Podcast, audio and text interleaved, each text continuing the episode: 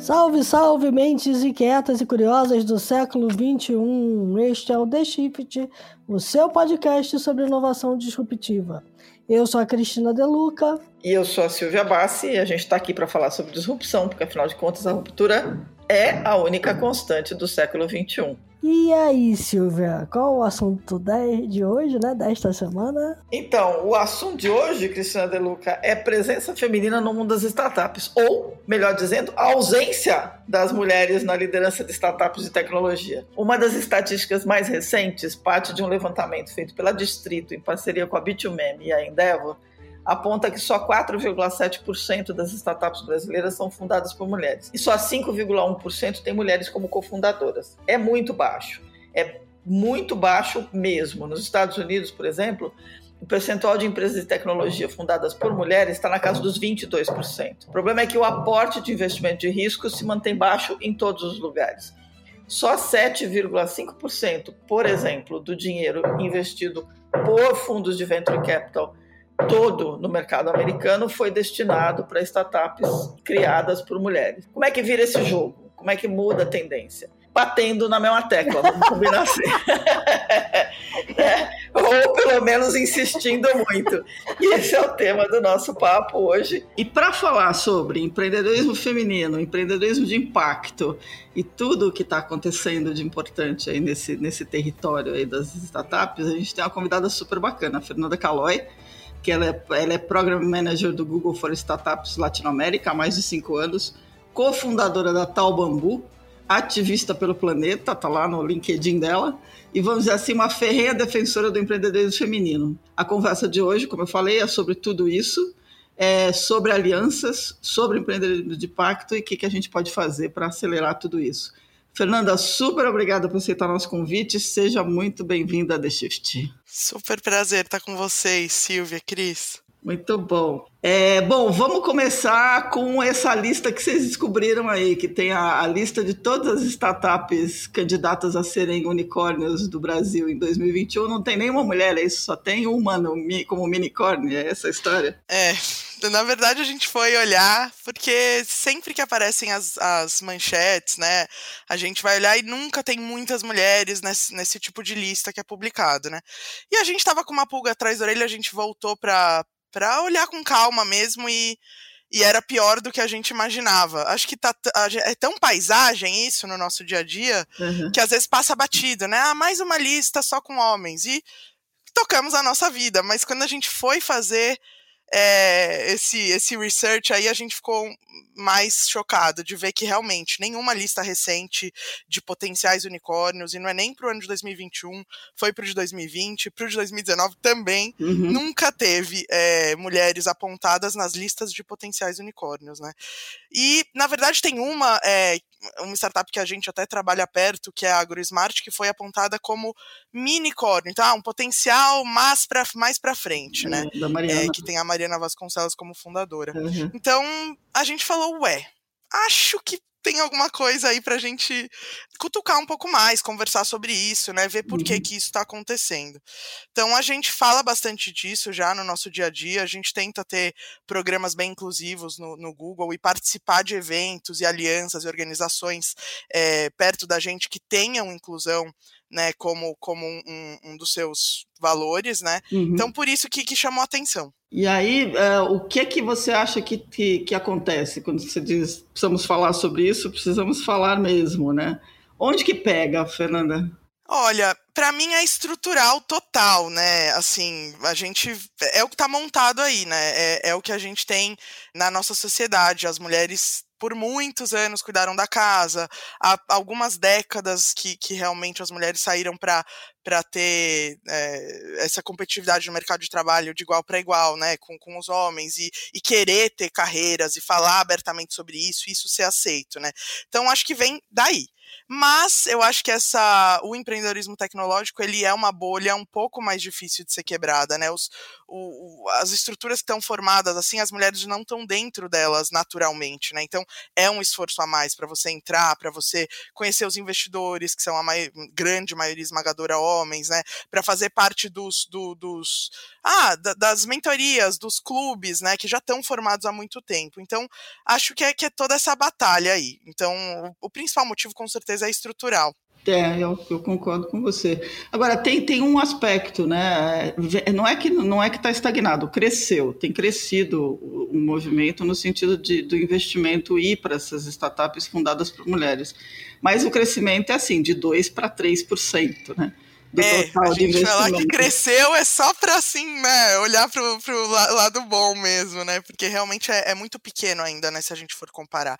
A gente vê que tem mais mulheres fundadoras é, fazendo parte aí da, do, da maioria dos programas de, de aceleração, né, e tudo mais, mas ainda em early stage, né, por isso que ainda não tá lá na, naquele, na ponta mais avançada, né, nos investimentos mesmo a partir da, da, da série A, mesmo do, do capital semente, né, que já entram em fundos de investimento de venture capital ainda é um, uma pontinha ali do iceberg que está aparecendo. Mas eu acho que com todo esse fomento que tem acontecido nos últimos anos e essa abertura mesmo, é, isso tende a melhorar. Mas a gente é, a gente quer resultados mais rápidos, né? Então a gente fica cutucando para ver o que mais que a gente pode fazer. É interessante, eu li um texto seu de março desse ano, se não me engano, falando mesmo do próprio Google for Startups, né, que é uma comunidade, acho que você já está lá desde 2016, não é isso? Isso, a gente abriu no Brasil em 2016 essa, essa área do Google, né, e eu, eu fiz parte desde o começo.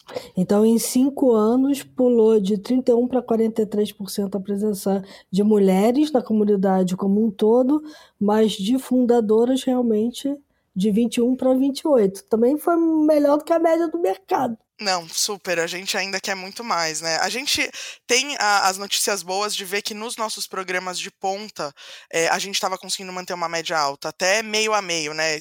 De 10 startups no programa, 5 tinham fundadoras mulheres. Então, nesse, nesse local aí mais de do maior avanço, a gente tem, faz um esforço até maior, né? Então, mas a comunidade como um todo, ela acaba ainda repercutindo o que tem aí na sociedade do, do, Quando você fala de tecnologia, né? Porque quando você fala de empreendedorismo como um todo, empreendedorismo tradicional, é meio a meio, né? As mulheres têm muitos empreendimentos, né? Mas a tecnologia parece ser aquele nicho ainda um pouco mais inalcançável, né? Menos mulheres nos, nos cursos de, de ciência da computação, de uhum. engenharia uhum. e todos os outros de, de STEAM, né? Então também faz com que uh, essa, essa bolha da, do ecossistema de tecnologia seja ainda menos diversa, né? É, esse é um aspecto interessante, porque uma vez acho que eu vi, acho que foi a, a fundadora da Bit2Meme, que, uhum. que, comentou isso, que ela falou o seguinte: o, o, o, problema mais difícil de você ter mulheres empreendendo na área de, de startups de tecnologia é que as habilidades digitais não estão tão espalhadas assim entre as mulheres. Então você teria que fazer um trabalho de letramento digital maior para conseguir trazer mais mulheres, porque elas empreendem para burro. Né? Sim. O Brasil tem muitas mulheres empreendendo, muitas mulheres que são chefes de família, muitas mulheres que estão ganhando o dinheiro para cuidar das suas famílias e, e, gerar empregos e fazer uma opção de coisas.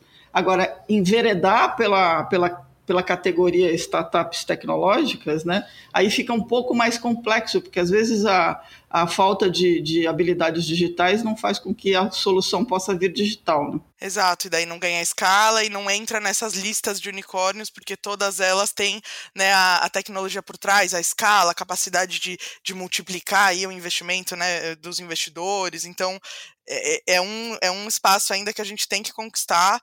É, e os cursos, né, realmente tem baixa presença feminina, o, os cursos de ciência da computação ainda hoje, né? Uhum. Então, é, a gente vê que precisamos começar lá do, do, do, jardim, não do jardim da infância, mas se falar disso nas escolas, né? As mulheres saberem que elas podem almejar uma carreira é, que, que, no fundo, elas só veem role models homens ali, mas não, a gente está tentando. Eu acho que dar visibilidade é uma coisa que a gente gente no Google tenta fazer e, e tem dado muito certo. Contar as histórias, né? Porque elas existem e estão por aí, mas como elas não são a, as mais na, naturais de serem contadas, né? Ficam os exemplos ficam muito masculinos e muito tradicionais, né? Então a gente tenta ir atrás das histórias das mulheres para contar e para poder inspirar. É, e esse protagonismo feminino, ele tá, é assim, ele tem que estar melhor representado na cadeia como um todo, né? Porque também na parte de fundos tem poucos fundos dirigidos por mulheres. Né? Tem, Cris, mas olha, eu vou te falar que isso é, é uma coisa que nesses cinco anos, desde que eu tô no Google for Startups, eu vi avançar muito, né?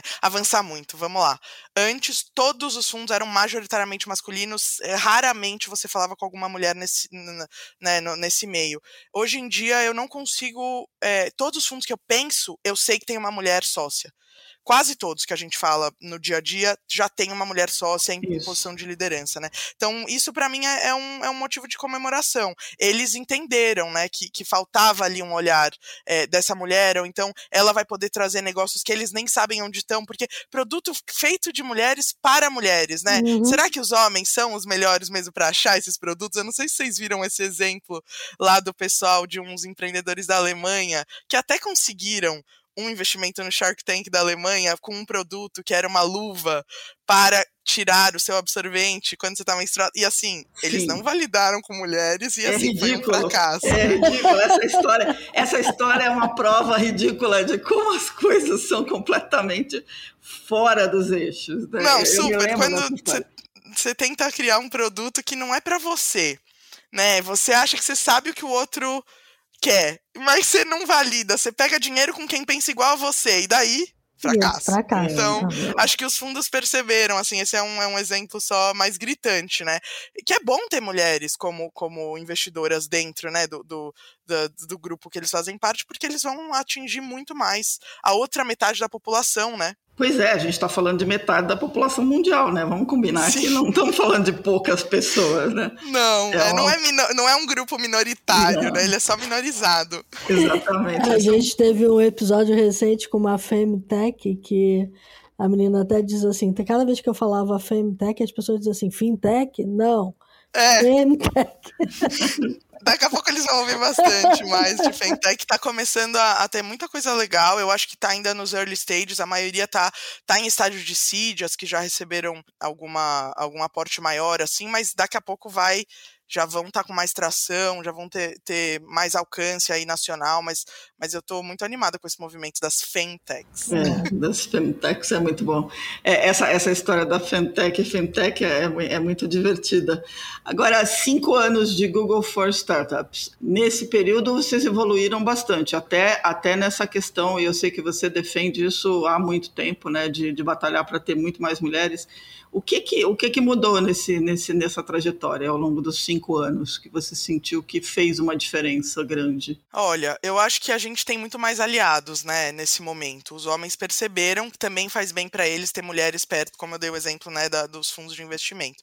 Então, eu tenho encontrado muito mais abertura é, para pedir ajuda, para falar, olha, aí na sua empresa talvez estejam faltando mulheres, né? O que você acha? Ai, você tem razão, a gente está trabalhando nisso. Ou então, mesmo em eventos, a gente continua vendo eventos que todos os palestrantes são homens, uhum. e daí a gente vai falar e eles parecem que entendem e querem mudar. Às vezes é, é só aquela coisa, ah, mas sempre foi feito assim, eu sou tão confortável assim, já conheço todos os palestrantes, mas tudo bem, eu entendo, eu vou mudar. Então, eu acho que os homens estão ouvindo e, e tem mais mulheres que estão sendo. É, que estão indo atrás e, e dando a, a, essas sugestões, né? Carinhosamente falando, olha, a gente quer espaço também. Na próxima vez, você quer ajuda para convidar uma mulher para o seu evento? Eu tenho aqui uma lista. Uhum. Então a gente tem se preparado melhor, sabe? As mulheres que estão ali nesse meio, para abrir portas para as outras que ainda não, não, não, tiveram as oportunidades, né? E para isso a gente precisa dos homens, sabe? O problema não é nosso, não é das mulheres o problema, né?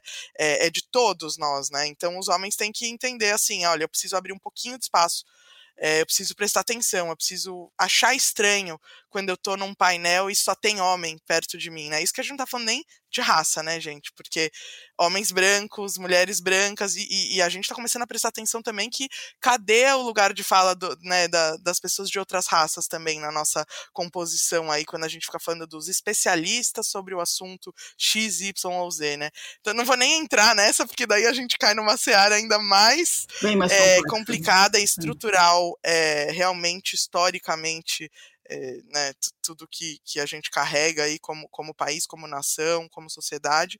Mas eu acho que a, a abertura dos homens para serem aliados e para se preocupar com a causa está mudando, e isso, para mim, é motivo é, de comemoração. Poderia ser mais rápido, estamos. Por isso que eu continuo trabalhando nisso. O bom vai ser quando não precisarmos mais falar disso, né, gente? Ah, isso é, com seria, certeza. É eu garanto que vamos ter mais prosperidade de uma forma geral, porque tem muita oportunidade para ser explorada, não tem jeito. Agora falando falando em oportunidades, né? Bom, você é meio, é você é meio não, é muito trailblazer, né? Você sai a quebrar massa total aí, pelo que eu vi. É, tem essa de ter sido a primeira mulher eleita presidente da história do diretório acadêmico da SPM. Isso aí eu já, já me pegou assim, só lendo esse negócio. Foi, nessa época eu nem sabia quanto isso importava, sabe? Nossa, isso é. é. Nem percebi. É. Cheguei lá, fui, quando eu vi todos os outros presidentes antes de mim tinham sido homens, ah, normal, sabe? Tipo, não, não era uma grande questão. É, é engraçado como depois de um tempo isso realmente ficou estranho, né? Quando a gente olha. É, mas... mas que legal, obrigada por, por trazer essa. O que, eu ia, o que eu queria te perguntar assim, nessa linha de você ser trailblazer, de repente você também empreendeu, né? Você tem a Tal Bambu, que é uma, uma startup que está apostando em bambu, está apostando nessa coisa de empreendedorismo de impacto ambiental social. É, dá para contar um pouquinho dessa, dessa aventura toda aí com bambus? Sim, nossa, eu sou muito apaixonada pelo meio ambiente, natureza. Acho que eu, sempre fui já um pouco ligada nessa coisa desde criança, assim, de gastar menos água no banho, eh, sei lá, coisas sustentáveis, ONGs, né? E acho que foi natural. Eu e o meu marido, a gente é casado há 10 anos já, então a gente começou a pensar como ter um estilo de vida que impactasse o planeta de uma forma positiva e não só tirando recursos do planeta, né? E daí a, o bambu apareceu na nossa vida uns 5, 6 anos atrás também, através de pessoas que já eram apaixonadas, assim, pelo, por o tanto que ele é versátil e pode ser usado de diversas formas e regenera o planeta. Na Ásia é muito difundido, né? Eles usam muito bambu porque eles não têm tanta madeira quanto a gente tem aqui no Brasil, né? Então a gente ainda tem uma abundância imensa de matéria-prima, por isso que a gente não se preocupa em ser mais sustentável com as matérias-primas, né? Quando faltar, uhum. aí a gente vai se preocupar. Então uhum. eu resolvi me adiantar. A gente fundou essa empresa para fomentar a cadeia do bambu.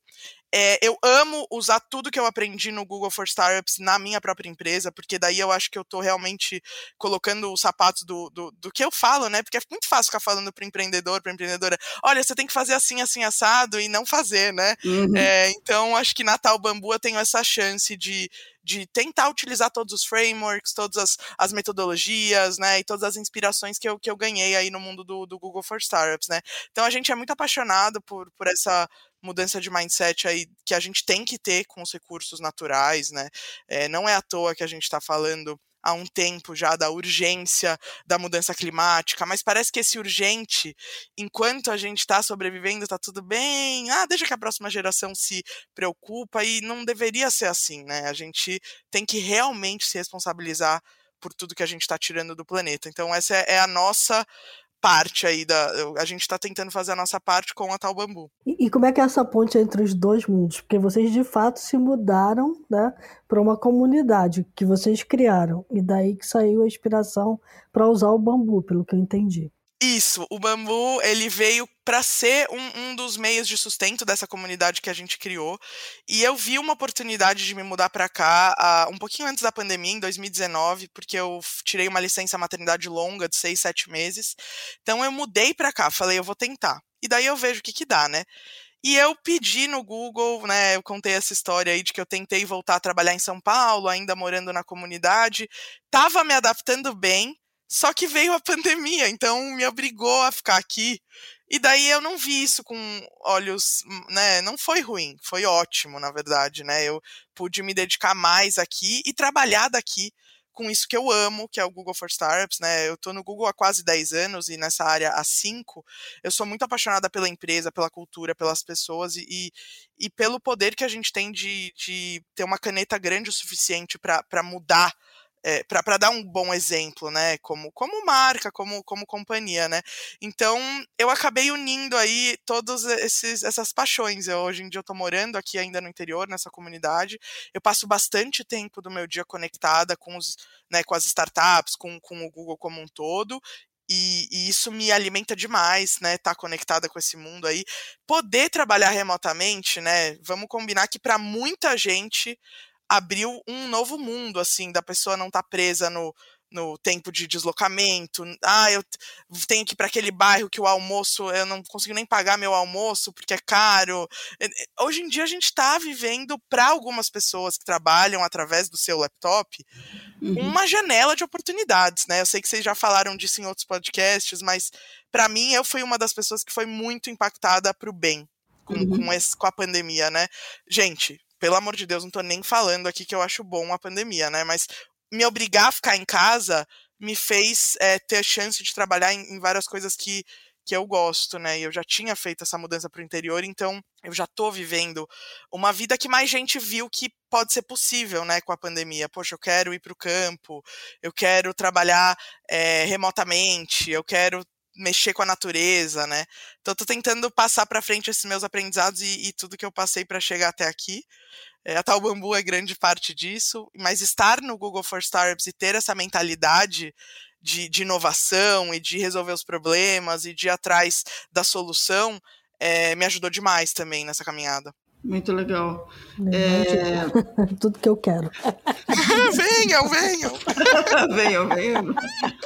Se eu começar a botar fogo, a Cris vai querer começar o projeto dela de novo, lá de se mudar para o meio do mato. Eu espero, só espero que tenha, tenha conexão, só isso. Conexão vai ter, com certeza. É, as cidades, gente, não é à toa, né, que mobilidade, todo esse smart cities, né, são verticais que, que são muito complexas, né, no, no, no mundo aí do ecossistema de inovação, porque você mexe com tanta coisa estrutural, com, com massa, né, e você, mas se você consegue acertar numa startup dessas verticais, poxa, você tem chance né, de, de, impacto muito positivo, né? Mas são, são umas verticais bem complicadas, assim, Smart Cities principalmente, né? Você tem que mexer com o governo, você tem que mexer com, sei lá, segurança das ruas. Pô, olha tudo que está envolvido, né? Então, mas enfim, elas também estão fazendo parte aí do nosso futuro. Eu acho incrível, eu sou super defensora da, de todas, de energia renovável, como é que a gente faz é, para usar melhores materiais, enfim, e, e melhorar a vida das pessoas nas cidades também. Porque não adianta só todo todo mundo resolver voltar para o campo. Não, não vai resolver, sabe? Não, não, não vai tem, resolver. Não, né? não é. tem uma bala de prata aí nessa. Como é que a gente ajusta melhor a população urbana para viver melhor, para ter mais é, uma vida mais saudável, mais justa, né? É que de fato a gente está caminhando para um mundo onde é, a conectividade, e quando o 5G chegar, acho que isso ainda vai melhorar mais, vai permitir que a gente possa estar tá fazendo coisas que a gente fazia na cidade, fora da cidade, de alguma forma impactando bem o campo, que é o caso que você está fazendo. Né? Pelo que eu entendi, é uma comunidade que de fato está propondo coisas novas. É, não é aquela história do hippie vivendo em comunidade, né? É muito diferente disso. Super, não. Eu, eu, eu, acho que eu tenho um estereótipo. O pessoal no começo achava que ia mudar pra uma cabana e ficar assim, sabe? Tipo, na rede. Mas aí as pessoas falam, nossa, mas você trabalha no Google. Eu falo, é, gente, eu tô só, tipo, sabe? Então, que bom que isso foi sendo quebrado, assim. Aliás, é. tem, tem uma coisa interessante, porque você começou a falar sobre as startups ou, ou os vamos dizer assim, as áreas em que hoje né, é necessário um crescimento e tem tremendas oportunidades aí de empreendimento. E você escreveu um artigo no, no teu Medium sobre as, as lições de aprendizado né, com a quinta turma do, do programa, turma 5 do programa de residência do Google for Startups no meio da pandemia. Né? E você faz algumas reflexões super interessantes, que é o trabalho da distância, o que, que apareceu. O que, que as empresas têm a aprender com esse aprendizado das, das startups dessa turma aí que você externou aqui nesse artigo. Legal. A gente viu, é, eu lembro bem de ficar bem impressionada como a gente conseguiu ajudá-los com a descoberta do produto, mesmo estando é, distante, né? Porque é isso, todas as ferramentas estão à nossa mão, no celular, no laptop. Então, assim, é, eu, eu lembro de, de ter escrito sobre essa coisa do como ter estar à frente assim do no seu na descoberta de produto pode é, ajudar a gente tem muito mentor, né, que já passou por várias coisas. Então, a gente poder conectá-los com mentores do, do mundo inteiro e isso não ser, tipo, um mega tabu, porque antes a pessoa queria voar até o Brasil, né? Uhum. Agora, assim, ah, faz um call de meia hora, uma hora, já ajudou muito, né? Uhum. Então, a gente normalizou essa conexão global aí, que antes o pessoal achava que não funcionava tão bem. Quando não teve alternativa, pronto, virou conexão remota virou o que a gente tinha para fazer, né? Então eu acho que a gente pulou um estágio imenso, assim, de quão avançado a gente pode ser em ajudar as startups com produto, né? É, e, e, daí um outro aspecto, daí não falando tão tecnicamente da, do produto das startups em si, foi o aspecto de ajudar os empreendedores com eles mesmos, né? Uhum. Com a própria gestão da liderança, do tempo, da, do. Poxa, não dá para ficar 24 horas por dia bem no meio de uma pandemia, isolado, né, sem saber quando que a gente ia. Né, a gente passou um bom tempo sem saber qual era o plano para sair disso, né? Agora as vacinas estão mais acessíveis, né? Mas era muita instabilidade. Então eu acho que esse suporte que a gente pode se dar como seres humanos, sabe? É, como, como você tá, você, ser humano, saúde mental, né? Eu tô falando assim. Uhum. É, eu acho que foi um baita de um aprendizado para todos nós. A gente achava importante, tá? O Google sempre achou importante é, ajudar os empreendedores como pessoas e como líderes. Mas uhum. a pandemia nos provou que isso não é só importante, é crucial, essencial, talvez o mais importante que a gente tem a fazer por eles, né? Porque como empreendedor, você está sempre num barco solitário, no meio de uma tempestade, você tem ali um colete salva-vida, você não tem certeza se ele está funcionando, né? Uhum. Então, essas redes, as comunidades e esse suporte que a gente é, ativamente buscou dar durante a pandemia para eles, eu acho que fez bastante diferença esses foram alguns pontos que eu lembro ter tocado aí nessas lições é, e realmente acho que eles fazem todo sentido para mim. É, você, você tocou na questão do produto ser essencial, obviamente, né? E, e, e, o acompanhamento é uma coisa fundamental, né? As reuniões de OKR, por exemplo, eram, é, são, são essenciais para esse tipo de Sim. situação que você precisa botar todo mundo na mesma linha, mesmo que não no mesmo espaço. Né? Super. E, e se você não tem um, né? O gato da Alice já dizia se você não sabe para onde você está indo, qualquer caminho serve, né? Uhum. Então, o OKR e a metodologia que a gente passa em todos os programas de você desenhar objetivos, mesmo que você mude eles depois, né? É, faz, faz total diferença também eles terem um norte, definirem um norte, né? E senão é muito fácil de se perder. Definitivamente. É, uma, uma pergunta, é, olhando para olhando esse cenário de hoje e o que vocês estão analisando e as relações que vocês estão fazendo, se você fosse sugerir para quem está ouvindo, né, está pensando em empreender ou está pensando em olhar para esse espaço, quais são as áreas que você está sentindo que tem mais tração é, e mais oportunidades e aonde tem talvez ausência de empreendedores que poderiam se beneficiar de, de aproveitar, de se apropriar desses espaços hoje? Olha, legal. A ausência, eu não, eu não tô vendo nenhum espaço que está abandonado, tá? Porque o Brasil problemas todos em grande escala, né? E a gente com a chance de mudar a vida de muitas pessoas ao mesmo tempo, né? Então, eu acho que tem espaços que, que foram sendo mais, é, né? Muito mais gente tentando resolver, por exemplo, saúde, né? Uhum. Por exemplo, fintechs, aí fim mesmo de financeiro, não as FEM, né? É, eu acho que financeiro e saúde são dois espaços que realmente, assim, tem muita gente tentando resolver, porque são muitos problemas, todos eles em larga escala e, e com capacidade de mudar a vida de muita gente para melhor, né? Uhum. Então, eu acredito que esses dois são mais consolidados, assim, hoje em dia.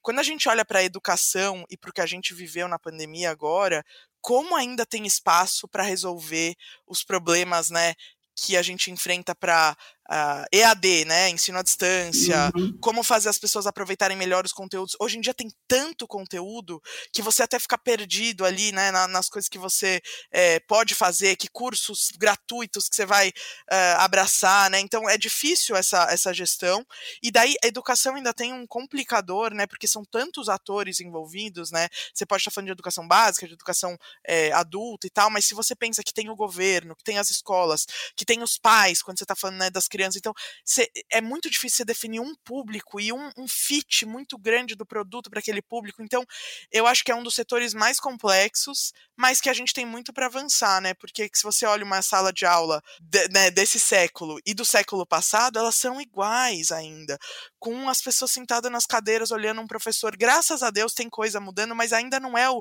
o a massa, né? Não, não chegou para todo mundo essa inovação de, de escolas mais. É, é, baseadas em projetos, com dinâmicas mais, mais é, é, poxa, mais inovadoras mesmo, né? Não vou nem ficar citando aqui nomes de, de, de pedagogias, porque não é o caso, mas eu acho que ainda tem muito espaço para se inovar em educação. E, e, quem não, né, muita gente apaixonada por educação também, né? Mas aí entra naquele papo que a gente estava falando lá no comecinho. Essas pessoas apaixonadas por educação, muitas vezes elas não têm a formação tech para construir uma plataforma uhum. ou business para saber para quem vender, né? Então por isso que entra toda essa é, a beleza aí do ecossistema de inovação que você acaba ganhando mentores, você tem por onde procurar ajuda em várias áreas que talvez não sejam a sua competência, né? Você tem uma paixão e você tem que se munir de, de muito mais é, ferramentas aí para conseguir tirar uma startup do, do, do lugar. Não dá para ser só com a sua paixão, né? Então acho que educação eu vejo esse gargalo das pessoas terem muita paixão e daí terem que juntar inúmeras peças, né? Um time de, co de co-founders muito bom, muito multidisciplinar, né? E aí sim ter alguma chance de investimento, de tração, de acertar aí num, num, num produto certo para um público determinado. Legal, são áreas importantes de fato. Acho que são, são, são áreas que é, é aquilo que você falou, no caso de fintech, por mais que tenham fintechs nascendo, né, que nem amebas enfurecidas, a gente ainda Sim. tem muita coisa para ser resolvida, né? E as... Agora, do ponto de vista, Cris, você quer perguntar? Porque eu estou saindo que nem metralhadora giratória aqui. Não, eu, tô, é que eu pensei numa outra coisa aqui também, é que muitas vezes eu acompanhei alguns dos programas de impacto social do Google, né?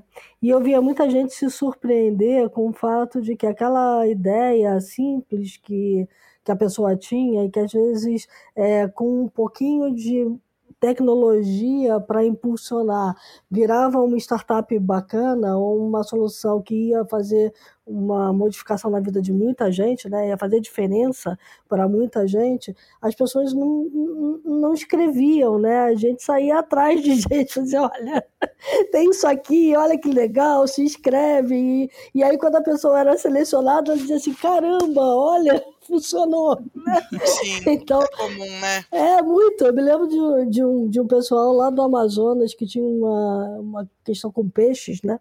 Uhum. E que foi uma, foi uma das primeiras investidas desse programa. E, e, que eles ficaram muito surpresos deles serem selecionados porque eles não se achavam trabalhando com tecnologia, né? E a tecnologia fez toda a diferença para eles. Sim, eu acho que você está falando, né, desses programas porque a gente focava nas ONGs, né, nesses Isso. dois prêmios que tiveram.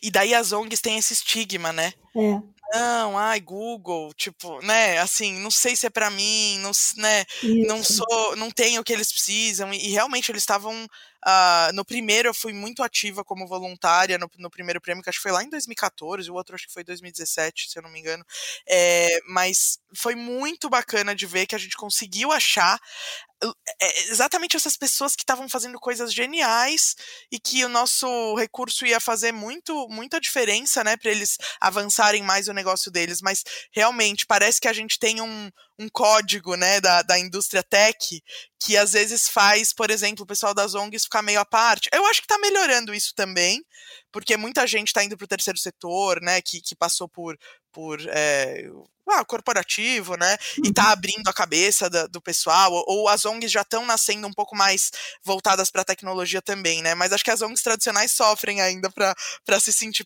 pertencentes assim no mundo da tecnologia. Sofre, sofre muito, é uma coisa impressionante. Eu, e a gente, a gente olha muito para startup, né? Então, assim, ah, mas como eu não quero dinheiro, como eu não vou ter fim lucrativo, isso aí não é para mim. Gente, é também, né? É, Tem muita exato. inovação ali e essa inovação está se perdendo. Sim. Com certeza. O, o, o, Google for Startups é um programa de residência que dá espaços é, que, que atende as, as startups de diferentes aspectos, inclusive econômico, certo? É, sim, na verdade, o programa de residência foi um programa que a gente rodou por cinco anos lá uhum. no nosso lindo, maravilhoso e fechado neste momento prédio na, na Paulista. Pois né? é. Então, nesse momento, o programa, é, o programa, de residência tá com um pause, a gente não tá rodando ele desde a edição de 2020. A edição de 2020 a gente manteve, porque a gente já tinha selecionado as startups. A gente rodou online, mas como ele era um programa muito holístico, né? A startup ficava com a gente no prédio por seis meses, tratando de vários assuntos. A gente definia OKRs, né? Objetivos para os períodos com eles e ia atrás dos mentores e da, dos recursos para ajudá-los, né? Então, o programa de residência era, sim, muito querido nosso, e ele tinha essa característica de ser no prédio, né, e das startups ficarem lá com a gente. Tem outros programas que dão outros tipos de benefícios que a gente tem rodado agora online, né? Então, uhum. Então, que as startups recebem também créditos dos nossos produtos, seja do, do, do cloud ou de, de ads, né? E recentemente, acho que um dos nossos maiores orgulhos também que vieram da pandemia e de todo o sofrimento que a gente passou é, também na questão racial e de violência, né? Também pegando o gancho do, dos acontecimentos dos Estados Unidos, a gente lançou tanto nos Estados Unidos quanto no Brasil e agora também na Europa e na África um fundo para investir em startups fundadas por pessoas negras. Isso aí. E a gente lançou ele no Brasil no ano passado, uh, outubro ou novembro. E foi a primeira vez é, que o Google investiu em startups aqui no território brasileiro, desde a aquisição da, da startup de BH, que, que virou o Brasil lá atrás, né? Vocês conhecem a história? Ah, a Aquan, assim, é. É, a Aquan. Então, desde a Aquan, que foi em 2000 e... Nossa, gente, nove, acho, oito, não lembro agora.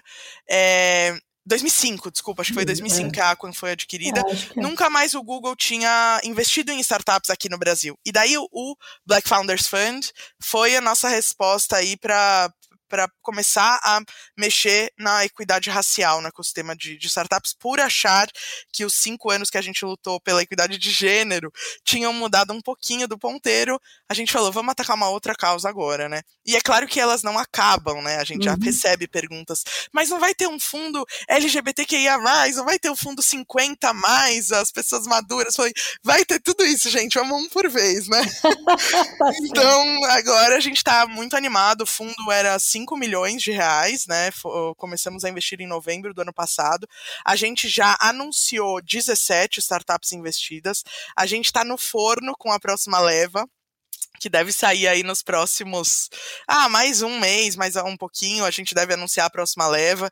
Então, ter esse grupo com a gente, sabe, investido pelo Google recursos, e não só recursos em dinheiro, mas as mentorias, né? Todos os créditos de produto e principalmente a rede e o acesso que a gente pode prover para esses fundadores, a gente sabe que está sendo é, crucial para mover o ponteiro aí, mais uma vez, da inclusão e daí num outro aspecto que é o racial, né? Uhum. Porque só para, assim, tudo que a gente está falando falando aqui hoje, eu acredito que o acesso é, é o, a chave, sabe? É a chave. Porque quando a gente começou a falar lá das mulheres, ah, por que, que as mulheres não recebem? É o acesso, é conhecer as pessoas, é estar tá no poker, é estar tá no pessoal que joga golfe. Tô, né, tô fazendo aqui arquétipos aí do. Mas é verdade, velho. É isso, né? né? Então, Exatamente. sabe, é você ter estudado na mesma faculdade do que aquela pessoa que virou investidora. Pronto, já tá com a porta aberta, né?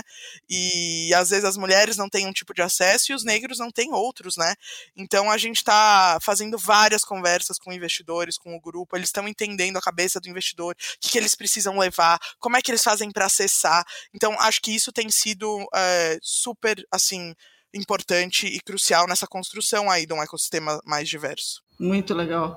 É, não chega a ser uma pivotada, né? Mas é uma ampliação da missão da, do Google for Startups, digamos assim. Sim, de jeito nenhum é uma pivotada, porque acho que a gente sempre pensou em ser uma bandeira de diversidade dentro do ecossistema pouco diverso que a gente tinha aqui no Brasil. E isso falando que cada local, né, tem um, um o seu é, próprio desafio de diversidade, né? A gente vê os outros Google for Startups ao redor do mundo e cada um tem um, um tipo de bandeira, né? Então você vê é, ecossistemas que, que já são mais diversos em gênero, mas ao mesmo tempo, pô, os imigrantes da Inglaterra, né? Aí você fala em Israel, tem toda uma complexidade do, do, dos múltiplos povos, né? Mesmo eles sendo muito tecnológicos, né? Como é que você chega em, em todas as populações, como é que eles pensam globalmente? Quando você vai falar da Ásia, mais mais uh, outras né, nuances ainda de diversidade. Então, a gente tem muita liberdade, cada região, para definir o que, qual é o ponteiro que a gente quer mexer, né? Qual é, qual é essa causa que, que a gente vai abraçar para tornar o, o, acesso, né, como eu falei, e as oportunidades mais abertas para qualquer pessoa que quiser, né? Uhum. Porque eu, eh, sempre me perguntam assim, ai, mas então as mulheres querem tudo? Não, eu quero, quero achar as, as mulheres que queiram eu quero que elas tenham a oportunidade. Uhum. Porque, gente, eu tenho três filhos, eu ouvi muito isso, que, ah, mas você não devia estar em casa cuidando dos seus filhos. Eu ouvi. E assim, eu quero que as mulheres que queiram ficar em casa cuidando dos filhos delas também possam fazer isso sem ser julgadas. Talvez eu esteja querendo demais. Não, mas é, cada um podia ser quem quiser, né? E a gente fica cuidar da nossa vida e não da dos outros, mas vamos chegar lá. Muito é, bom, Fernanda. Gente, e a geração de vocês já pegou a gente abrindo um pouco dessa questão de que mulher pode estar em qualquer lugar e fazer tudo que ela quer, né? É, ué. Ela pode. Se ela quiser ficar em casa, por que, que a gente não apoia e fica falando, ah, não, mas acho que você tinha que ser você mesma lá fora? Uhum. Pô, mas eu amo ficar com os meus filhos, né? Também tem isso. A gente nunca tá feliz, né, com a escolha do outro. É, isso é verdade. A questão só é que com a tecnologia e com as oportunidades dá para ser tudo, né? Essa que é a grande, a grande verdade, né? É, olha, vou te falar a verdade, Silvia. Eu, às vezes, levo na terapia eu, eu sei que eu sou merecedora de estar onde eu estou, lutei, estudei, fiz tudo que eu podia, fiz o bem para um monte de gente, usei todas as portas que eu podia, sabe? Eu sei também que eu venho de um, de um lugar de privilégio, minha família é de classe média no Brasil, eu sou branca, né? Descendente de italianos. Então, assim, eu não tenho grandes problemas né, estruturais na minha frente, a, não ser o fato de ser mulher, mas eu sempre fui muito expansiva, então acho que isso acaba passando mais, mais assim, batido, né? É, então, como é que eu faço para devolver para a sociedade todo esse tipo de privilégio que eu tive, que eu tô tendo hoje, né? Podendo viver o, os sonhos que eu construí, que eu fui atrás. Então, eu acho que a gente tem que devolver para os uhum. que tiveram menos oportunidades. Então é por isso que eu sou muito grata por estar tá vivendo uma coisa que eu posso mostrar para os outros que é possível, ajudá-los a, a, chegar nesses caminhos também. É, e, e também pelo Google aceitar as pessoas do jeito que elas são, né? É, e, e, eu poder ser eu mesma no trabalho. Isso, isso eu já acho uma grande vitória também. E eu acho que as startups trazem muito isso, de deixar as pessoas serem quem elas são. E daí tirar o melhor das pessoas lá no ambiente de trabalho, sabe? Na comunidade de dentro do trabalho. Isso faz toda a diferença. Acho que comparado aí às empresas que, que são mais tradicionais, um pouco mais quadradas, né? E as pessoas ainda se sentem assim, não se sentem tão livres para ser tudo que elas são, né? Uhum. Muito a bom. A gente precisa continuar lutando por isso, sabe? Sim. É, cada vez mais, porque cada passo que a gente dá para frente tem alguém tentando trazer a gente para trás. Então a gente tem que continuar em frente, em frente, em frente, em frente e, e, e pensar que a luta é de cada um e no final quem ganha é a sociedade como um todo. Né? Ah, e é isso, e as próximas gerações que, que já nascem com essa cabeça mais livre também, né? É, mas com certeza a gente não pode achar que, que andamos e que chegamos lá. Porque sempre vai ter passando na sua timeline um evento só com homens brancos no painel. Sempre. Até, até o momento é que a gente conseguir que isso acabe. Genial. Bom, com isso não tem como. Vamos passar para os insights. Vamos lá. Melhor frase de fechamento impossível. Ai, meu Deus.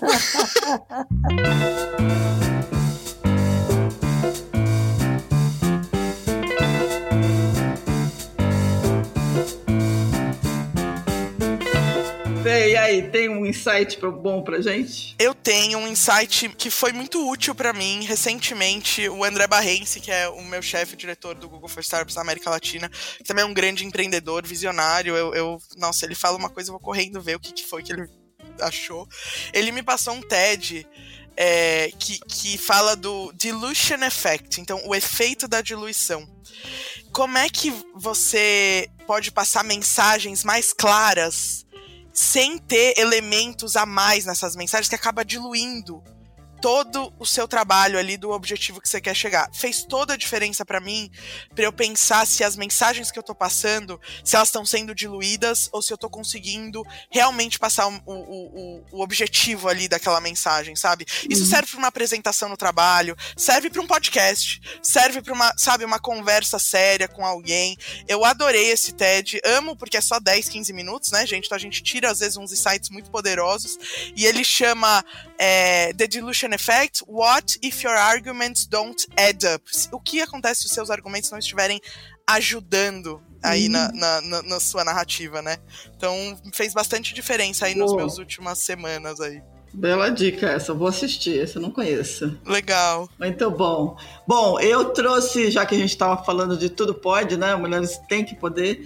Tem um, tem um documentário, ele está no Hulu, é, mas quem puder fazer um esforço aí, dar um jeito de assistir, chama Fly Like a Girl, que é um documentário dirigido pela Cat McIntyre. Wyatt, que conta as histórias de meninas, é, mulheres e meninas diferentes que têm paixão por voar, que queriam pilotar aviões, helicópteros, ônibus espaciais. E eles passam, o documentário pega todas as, as mulheres que foram, né, é, digamos assim, protagonistas né, em épocas diferentes, né?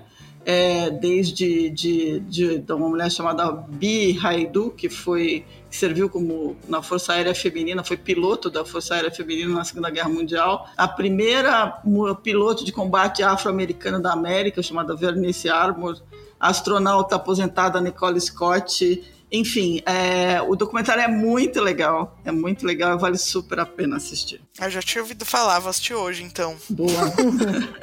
Bom, eu, eu, vou pegar o lado B da Fê aqui e vou dar um livro que eu dei para minha sobrinha logo assim que ela se formou em arquitetura, que se chama o Manual do Arquiteto Descalço.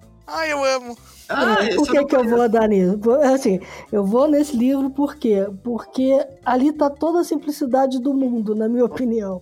E toda a simplicidade feita de uma forma em que você pode trazer os conceitos da ecologia, da arquitetura, do urbanismo, da bioarquitetura, como a gente chama, né? Para promover esse equilíbrio entre meio ambiente e desenvolvimento, que a gente meio que tocou aqui superficialmente mas acho que é algo que todo mundo pode ter em mente, né? Assim, pode aplicar na sua casa, inclusive, se você quiser.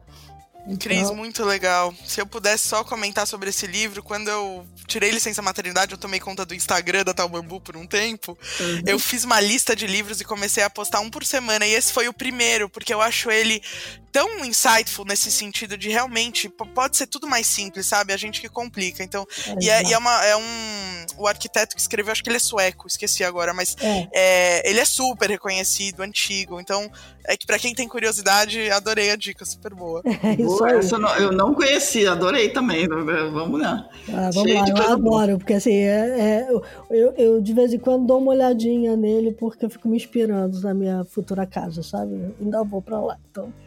Ah, usa bambu, hein? Alguma coisa. Usar, é.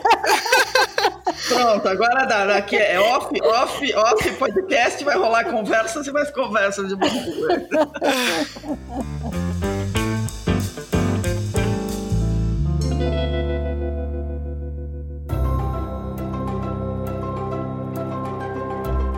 Fernanda, muita gratidão pela tua participação. A conversa foi sensacional. Obrigada mesmo. Eu tenho certeza que tem milhões de pulgas atrás da orelha de todo mundo que tá, você estava ouvindo. Obrigada mesmo pelo teu tempo, viu? Ah, eu que agradeço. Eu tô inspirada em conhecer mais duas mulheres aí empreendendo no, no mundo da tecnologia. Parabéns para vocês também. Obrigada, a gente agradece.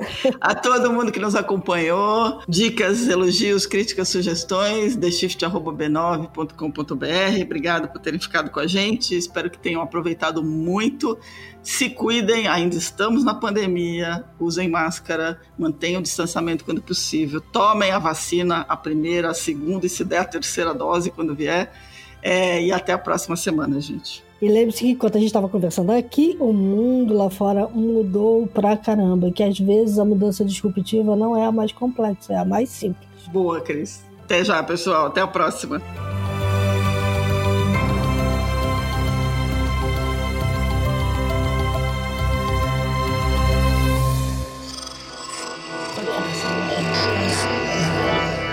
Podcast é, é apresentado por b9.com.br.